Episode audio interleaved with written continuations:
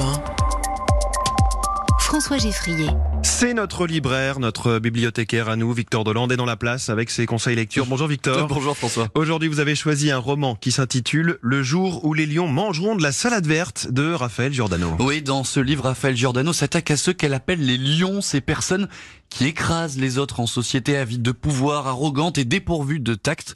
On va donc suivre Romane Gardener, jeune entrepreneuse qui s'est fixé un objectif apprendre à ces hommes et à ces femmes à abandonner leur comportement nuisible pour devenir plus respectueux les uns des autres.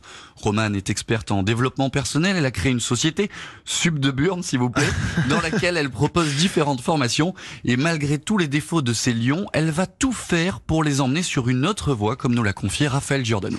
Les mauvais travers des lions, elle, les connaît bien, mais elle a cette affection pour eux et, et cette envie de, les aider. Son objectif, c'est de créer les bons électrochocs. Alors bon, bah ça va de l'expérience du troc fauteuil, il y a un caisson de flottaison, il y a une zen roue, il y a des clowns, enfin voilà, il se passe plein plein de choses dans, le roman. Mais en effet, euh, Romane, elle, elle, elle, les pousse dans leur retranchement et sont un peu au pied du mur, mais c'est fait avec euh, drôlerie, avec tendresse, et euh, ils vont piger, euh, avoir des, des déclics euh, en vivant ces expériences humaines fortes. Et Roman Gardner va dans le cadre de ses formations rencontrer le bel et arrogant homme d'affaires Maximilien Vogue.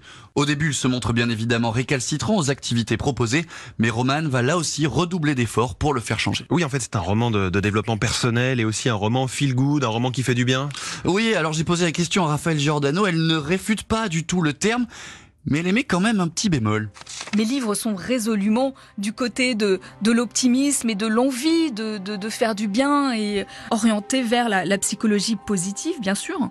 Mais simplement, il faut pas se tromper sur mon message. Moi, je veux pas vendre du bonheur à tout craint, ni être Madame Bonheur, vous voyez? Parce que ça, ce serait une espèce de dictature du bien-être qui parfois peut être à la fois ridicule et un peu culpabilisant. Genre, il faut être heureux à tout prix tout le temps. Ça, c'est pas juste. Le secret de la résilience, c'est aussi d'accepter et de savoir traverser les périodes de moins bien. Moi, ce que je veux juste, c'est explorer quelle pourrait être la posture la plus juste pour traverser au mieux l'existence? Tout au long du roman, Raphaël Giordano nous livre donc des conseils intéressants pour faire face à ces comportements ultra désagréables auxquels nous sommes très souvent confrontés dans notre société, au sein parfois de la famille, au travail, à l'école. C'est fait avec beaucoup d'humour et de bienveillance. On sent qu'il n'est jamais question de juger ces lions pour Raphaël Giordano. Un roman qui va vous faire réfléchir et inévitablement penser à quelques personnes de votre entourage. Le jour où les lions mangeront de la salade verte, c'est le titre de ce conseil lecture du jour, signé Raphaël Giordano, c'est aux éditions Pocket. Merci Victor et à samedi prochain. À samedi prochain.